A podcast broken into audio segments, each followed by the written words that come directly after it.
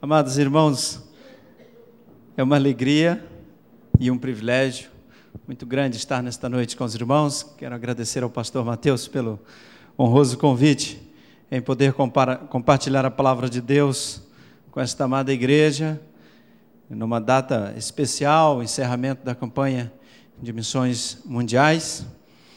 E antes de pregar nesta noite, eu quero agradecer, pastor, esta igreja por duas razões.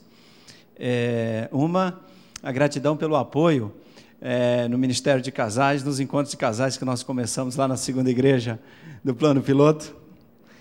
É, o ano passado era um sonho do meu coração, desde que eu assumi a igreja e com muitas lutas.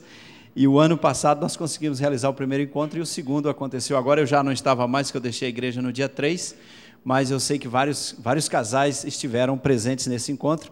Mas desde o ano passado os irmãos da terceira igreja batista do Plano Piloto abençoou e muito a segunda igreja batista do Plano Piloto, meu ministério, o Ministério de Casais lá, nos apoiando na realização daquele evento. Fica nosso registro aqui público de gratidão a Deus e aos irmãos e à terceira igreja, ao pastor Mateus, pelo apoio.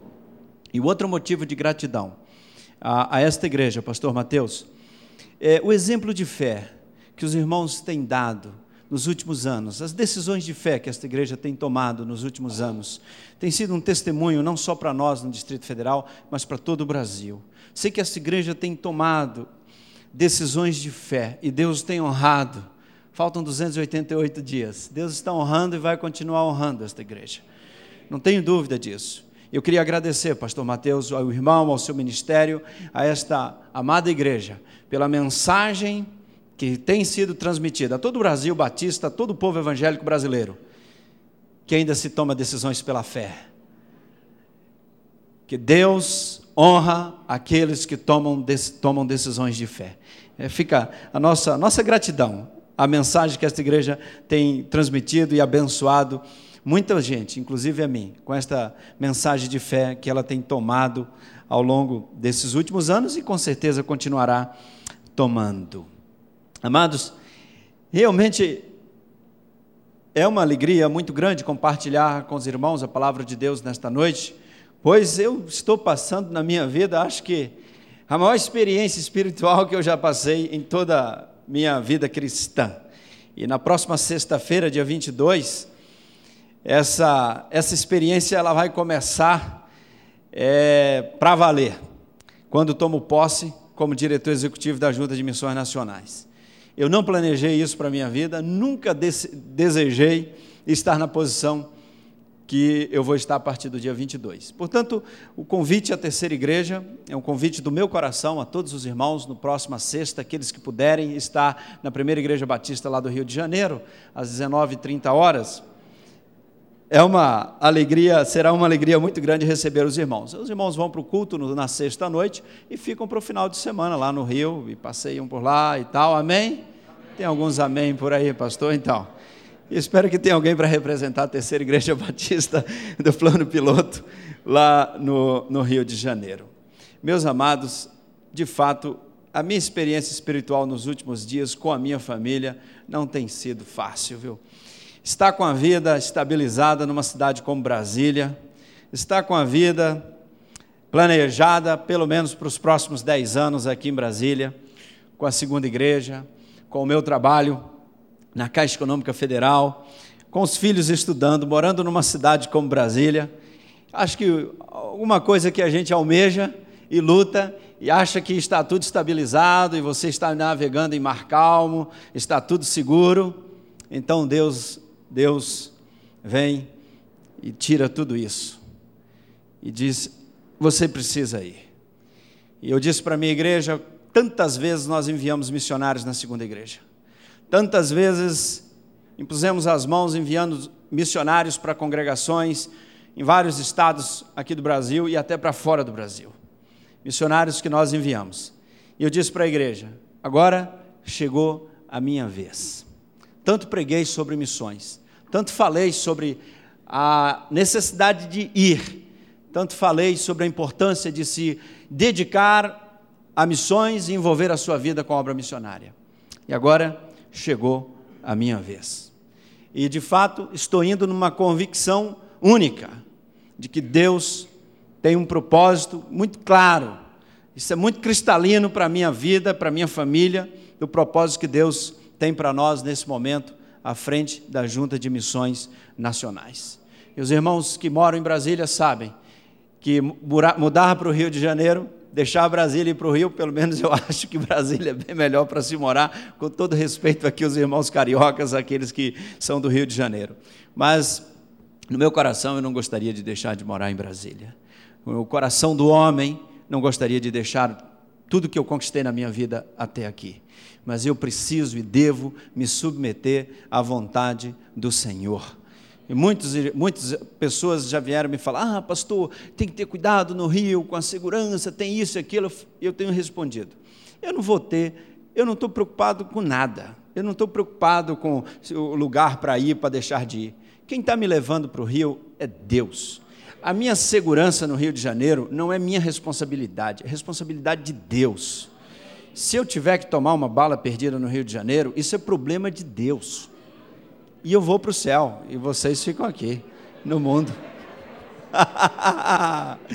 o céu é um lugar maravilhoso, mas eu não estou preocupado com segurança. Estou preocupado é dedicar a minha vida totalmente, meus irmãos, para a obra de missões nacionais vou gastar até a minha última gota no chamado que Deus, a minha última gota de sangue eu vou gastar nesse chamado que Deus tem para a minha vida. Eu estou sacrificando alguns Isaques na minha vida para assumir a junta de missões nacionais. Eu queria pedir, pastor, assim com todo o meu coração, que essa terceira igreja batista aqui do plano piloto estivesse sempre lembrando de orar pela minha vida, pela minha família e pelos desafios pelos desafios que vamos enfrentar, as lutas que vamos enfrentar. Mas tenho certeza, vou dedicar a minha vida com integridade, com muita oração e seriedade para pregar o Evangelho em cada canto desse Brasil que precisa ser pregado, meus irmãos. Dói o meu coração quando ouço as estatísticas e saber que nós estamos perdendo o sul, o sul do Brasil para os espíritas e macumbeiros. Dói o nosso coração em saber que proliferam no estado do Rio Grande do Sul, terreiros e mais terreiros de macumbas. E nós temos igrejas que estão fechando. E no meu coração, eu sonho em nomear pelo menos 20 ou 30 missionários para o Rio Grande do Sul o ano que vem. Nós vamos lutar, vamos bater de frente com as trevas, mas nós não vamos, não vamos perder o sul do Brasil para os, os macumbeiros. Nós precisamos mandar missionários, precisamos enviar missionários para proclamar o Evangelho, invocar o nome do Senhor. Os muçulmanos rondam e estão entrando no Brasil. E há uma ação missionária intensa, estratégica do islamismo para entrar no, no Brasil e alcançar grandes centros, como eles já estão atuando. Meus irmãos, o tempo urge para orarmos e avançarmos na proclamação do Evangelho no nosso território. Mencionei o Sul, mas temos tantos outros lugares que precisam de missionários para a proclamação da palavra de Deus. Orem, orem, porque missões, missões, a obra missionária sem oração, meus, meus amados, é suicídio. Missões sem joelhos, missões sem jejum e oração é loucura, é suicídio, porque é um embate intenso com o reino das trevas. Mas a igreja do Senhor, ela não pode recuar, porque ela é mais do que vencedora em Cristo Jesus e as portas do inferno não prevalecem contra a igreja do Senhor Jesus Cristo. Vamos ler a palavra de Deus, Atos capítulo 13, verso 47. O cartaz ali vai nos auxiliar. Vamos ler numa só voz. Eu te constituí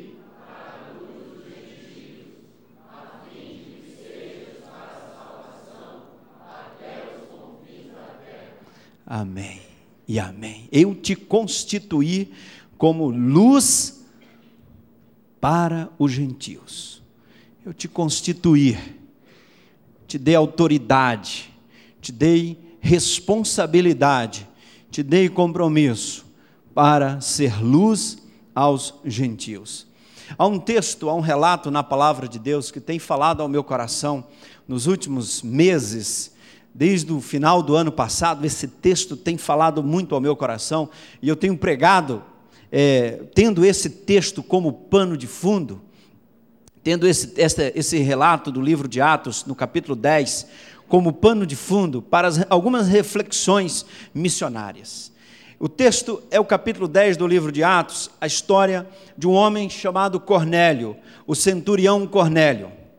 O texto diz que ele morava em Cesareia, era um centurião, um comandante da corte romana, era um comandante militar, um líder militar que ficava em Cesareia, uma cidade dos domínios romanos. E os irmãos conhecem esse texto, eu não vou fazer a leitura do livro de Atos desse texto, mas esse homem, ele era um homem importante. Era um, aqui tem muitos militares, eu vejo alguns irmãos militares aqui. Cornélio era um militar como você. Podemos dizer que ele era um coronel. Coronel Cornélio morava numa boa e importante cidade do Oriente Médio. Era um homem que tinha soldados sobre as suas ordens, um homem que comandava, que liderava, um homem importante, um homem estratégico, um homem de visão, um homem com uma importante posição naquela cidade, naquela sociedade e dentro do Império Romano.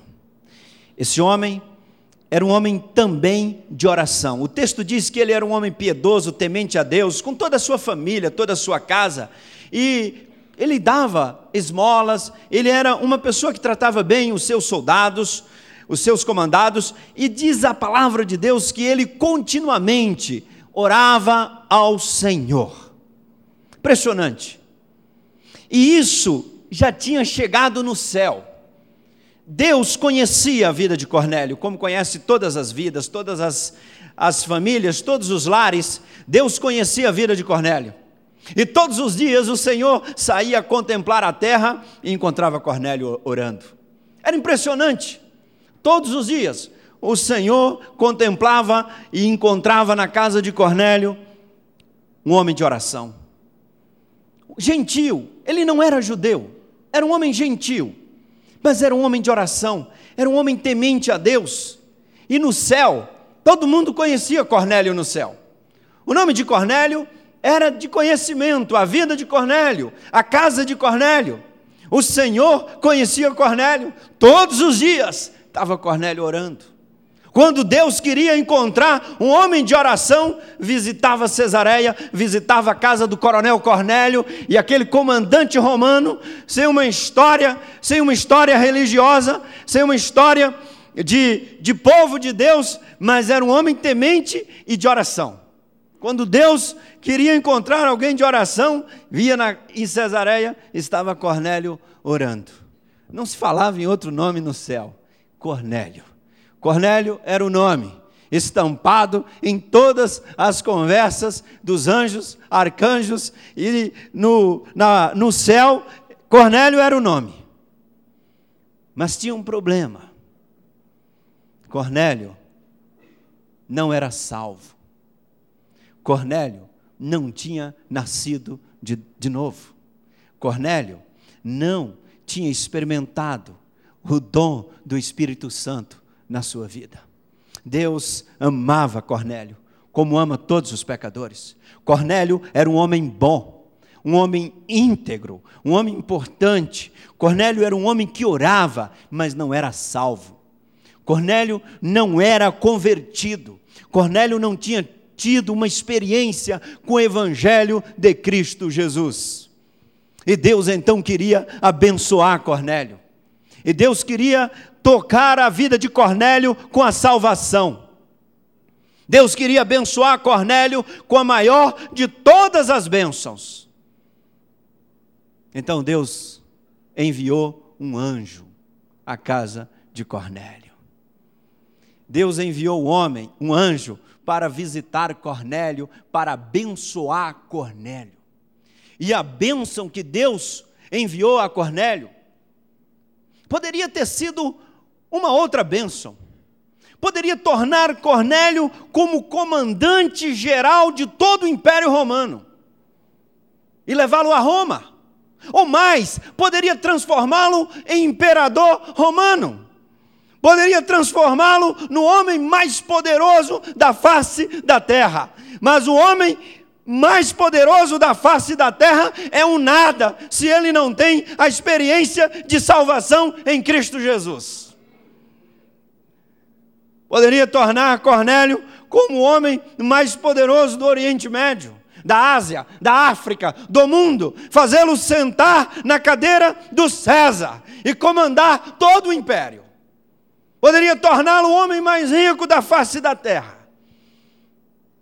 Mas Deus queria abençoar Cornélio com a maior de todas as bênçãos.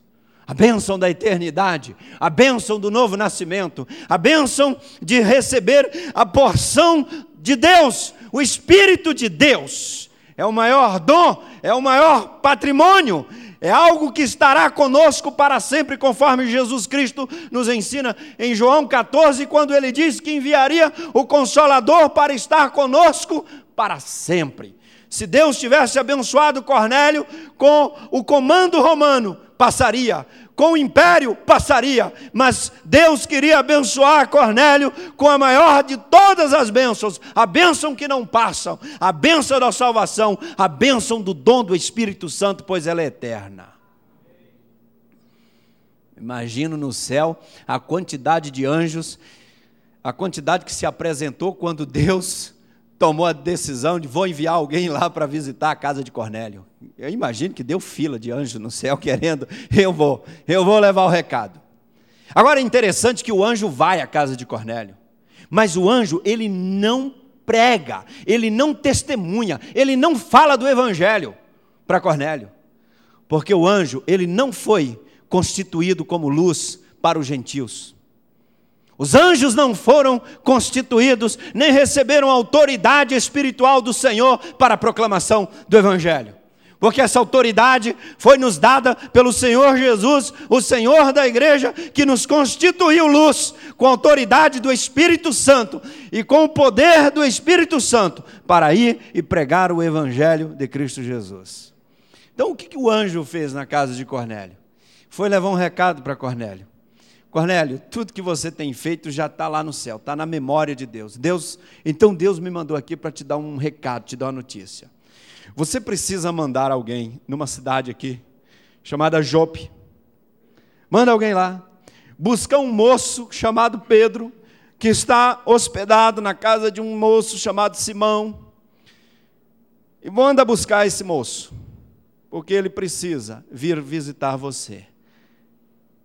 Então Cornélio, diante daquela visão que teve, aquela visita extraordinária, sobrenatural, mandou soldados lá piedosos para Jope, para buscar Pedro. Nesse mesmo momento, o Senhor também já estava falando com Pedro, para dar a visão da obra missionária que Pedro teria que fazer em Cesareia. Daí então, eles foram buscar Pedro. E aqui, meus irmãos, é importante a gente entender uma coisa. Missões começa com a oração. Primeiro, primeiro item em missões chama-se oração. Missões sem oração é suicídio. Missões sem joelho é suicídio. Missões sem oração e jejum é loucura. E veja que o que Deus quer é fazer essas duas pontas se encontrar. A casa de Cesareia, a casa de Cornélio e a casa de Jope, a casa de Pedro. E essas duas casas têm algo em comum. A casa de Cornélio é uma casa de oração. Pedro estava em Jope e no momento que ele sobe para orar, Deus lhe dá uma visão e essa visão ela se transforma, se transforma numa uma visão missionária, numa visão sem impedimentos, sem restrição, sem nenhum obstáculo, sem preconceito, porque a visão missionária, a visão de Deus é uma visão sem preconceitos, porque Pedro tinha resistência de pregar o evangelho para os gentios. Mas ele, quando começa a orar, meus irmãos, quando nós começamos a orar e buscar a vontade de Deus para a nossa vida, ele sempre tem uma visão missionária para cada um dos seus servos. Não esqueça, Deus tem sempre uma visão missionária para a sua vida, meu irmão. Quando nós oramos, quando nós buscamos a vontade de Deus, o Espírito do Senhor nos ilumina e vai nos mostrar que há um Cornélio, há uma Cesareia na nossa vida para nós visitarmos. E às vezes, às vezes teremos que quebrar preconceitos, vamos ter que viajar, ter de ir de uma cidade para outra porque é na oração que nós encontramos a vontade de Deus, é nela que nós encontramos os desígnios de Deus para a nossa vida. Missões começa com oração e muita oração. Pedro estava orando e o Senhor fala com Pedro: você tem que ir à casa de Cornélio. E um judeu não entrava na casa de um gentil de maneira nenhuma. Mas agora Pedro tinha que ir lá na casa de um comandante romano e tinha que pregar o evangelho. Que coisa linda, meus irmãos, revelando a vontade do coração de Deus para a vida de Pedro. Então Pedro, submisso à diretriz do Espírito do Senhor, deixa Jope e se dirige à casa de Cornélio. Que cena! Que cena, essa submissão, essa submissão de Pedro em ir a Cesareia, meus irmãos, é maravilhoso. Maravilhosa essa submissão, porque é a vontade de Deus. Pedro está cumprindo a agenda de Deus. Missões é cumprir a agenda de Deus. Eu tenho a minha agenda, você tem, querido. Nós temos os nossos planos, os nossos sonhos, os cursos que desejamos fazer, os, o trabalho, as posições que queremos galgar na vida, os planos para a família. Essa é a nossa agenda. Mas nós precisamos introduzir na nossa vida a agenda de Deus. E a agenda de Deus, ela passa por missões. A agenda de Deus é uma agenda que nos impõe orar a agenda de Deus é uma agenda que nos impõe a nos submeter à vontade do coração dEle, de se comprometer com os cornélios, com pessoas íntegras, pessoas pecadoras, perversas, mas seja de qualquer natureza, mas que estão perdidas sem Cristo Jesus no coração. E se não houver novo nascimento, o Senhor Jesus diz que não vai ver o reino de Deus. Por que fazer missões, irmãos? Por que fazer campanhas? Eu me perguntei isso algumas vezes na vida. Todo ano campanha, uma, duas, três campanhas, quatro, e tem que mandar missionário e famílias que morrem nesses campos missionários. Quantos já foram mortos, abatidos no campo? E investir recursos financeiros, por que orar? Por que se investir tanto em missões? Porque missões é a agenda do coração de Deus, e sem a proclamação do Evangelho não há novo nascimento. Irmãos, esse tema é um tema sério que deve estar na nossa agenda de reflexão todos os dias. Temos as nossas agendas e devemos tê-las, mas nós não podemos riscar da nossa agenda de vida a vontade de Deus, os projetos missionários que Ele tem para mim e tem para você. Para a minha vida, Deus tem um projeto missionário agora e eu estou me submetendo. Eu não sei o que Ele tem para a sua vida, meu irmão quanto que Ele quer que você ore por missões, quanto que Ele quer que você oferte por missões, quanto que Ele quer que você vá, para onde? Para quem testemunhar, para o vizinho, para o amigo, para o colega. Deus tem uma visão missionária, um propósito missionário para a vida de cada crente. Então Pedro foi para a casa de Cornélio. Eu gosto dessa cena e fico imaginando o seguinte: lá vai Pedro, e aquela expectativa toda no céu. Os anjos, aquela expectativa. Será que Pedro vai obedecer? Será que Pedro vai se submeter à vontade do Senhor e vai quebrar esse orgulho, esse preconceito de raça e de não entrar na casa de um gentil? Será que Pedro vai? E, e lá no céu, estava todo mundo naquela expectativa. E então Pedro começa a se dirigir de Jope para Cesareia. E todos naquela expectativa. Então Pedro chega em Cesareia, entra na casa de Cornélio. Cornélio não tinha discernimento espiritual de algumas questões e ele se ajoelha nos pés de Pedro e quer adorar Pedro. Pedro manda Cornélio se levantar. Então Pedro começa a pregar o evangelho, testemunhar. Diz a palavra de Deus que a casa de Cornélio toda recebeu o Espírito Santo naquele dia. A casa do homem foi convertida, aquele, aquela família foi batizada, e os servos, os comandados de Cornélios, ouviram a palavra de Deus e houve conversão naquela família. E a vontade do Senhor prevaleceu. Mas sabe por quê? Porque um homem, um homem que orava, que entendeu a visão de Deus, o propósito de Deus para a sua vida, se submeteu a ir à casa de Cornélio e testemunhar do Evangelho de Cristo Jesus. E como crerão se não há quem pregue? Eu te constituir para a luz dos gentios, a fim de que sejas para a salvação até os confins da terra, sem limite, sem limite, amados. Nós temos essa, esse compromisso. Pedro, o apóstolo Pedro, nessa narrativa do capítulo 10, viveu na íntegra esse versículo 47 de Atos 13. A consciência da sua responsabilidade de ser luz para os gentios e de ir e de se submeter à vontade do Senhor. Quantos Cornélios precisam da nossa visita? Quantas famílias precisam da nossa visita, da nossa submissão à vontade de Deus? O desejo do coração de Deus era que Cornélio se convertesse. O desejo do coração de Deus é que todas as pessoas sejam salvas.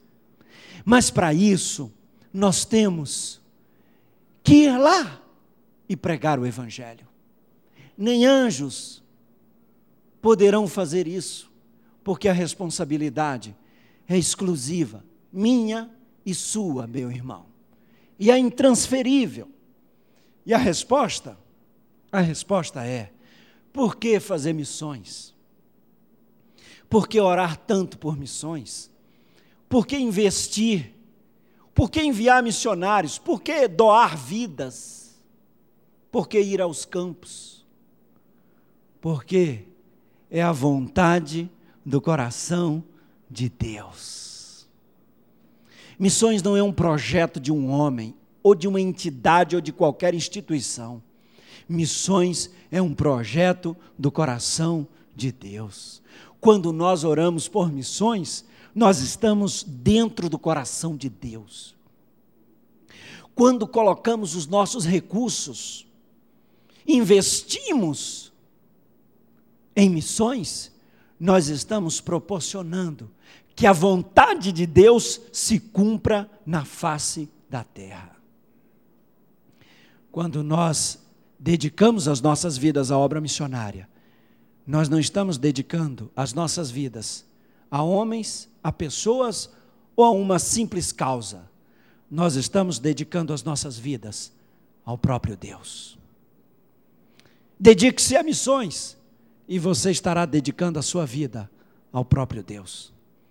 Invista em missões e você estará dedicando seus recursos ao próprio Deus.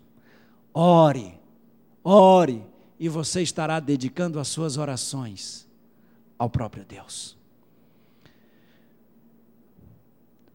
A Bíblia nos ensina que quando um pecador se converte, o que é que tem? Tem o quê? Festa no céu. Imagina a cena. Lá vai Pedro. Pastor, aqui a gente pode movimentar? Pode, né? Olha, pode subir e descer, né? Tá bom, na próxima vez eu já desço, até agora só anda aqui, né? E lá vai Pedro, para Cesareia. E no céu, a torcida, a torcida organizada. Porque eles estavam querendo fazer festa, né? Quando tem conversão, o que, é que tem no céu? Festa. E então lá vai Pedro. E a torcida organizada, lá vai Pedro e tal. E a narra... não sei se tinha narração, né? Alguém narrando lá o jogo e tal. lá vai Pedro. Finalmente Pedro chega e começa a testemunhar. E aí, e eles naquela expectativa toda e tal. E aí, quando eles percebem, Cornélio se converteu, aí, aí a torcida vem abaixo. Aí o povo grita: Glória a Deus. A festa no céu e a família, e a esposa, e os filhos, e a parentela, e a casa, e os, e os comandados, e conversão para todo lado naquela casa, e o Espírito de Deus é derramado no coração deles, e a festa começa, não só na casa de Cornélio, mas começa também lá no céu. Missões é colocar o céu em festa. Quando a gente faz missões, a gente patrocina a festa no céu. Quando a gente investe em missões, a gente patrocina a festa no céu.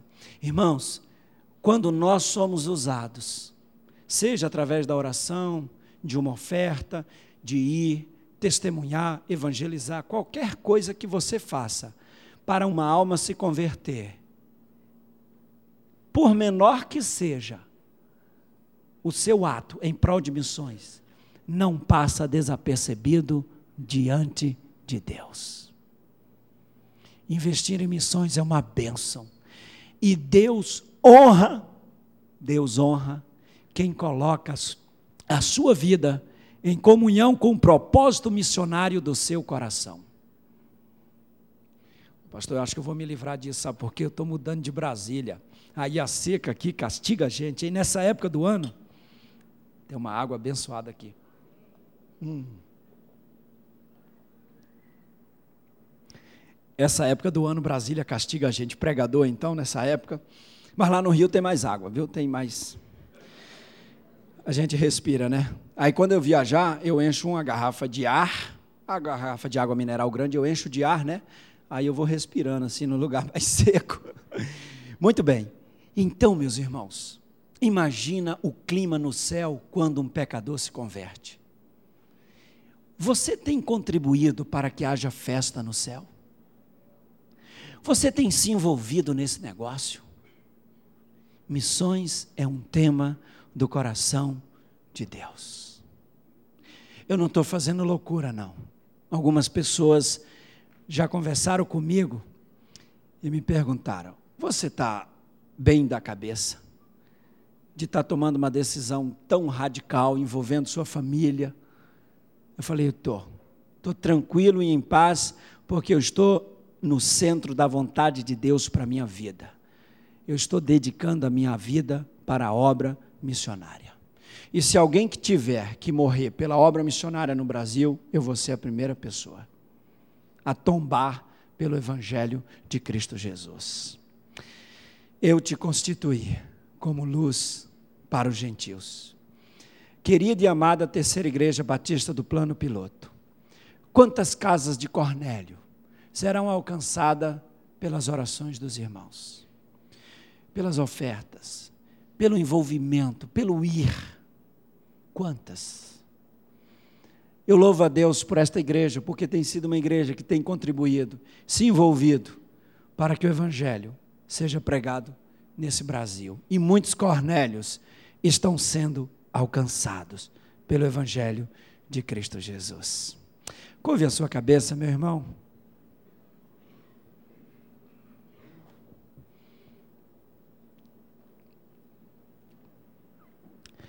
Pergunte para Deus: Senhor, o que o Senhor quer de mim?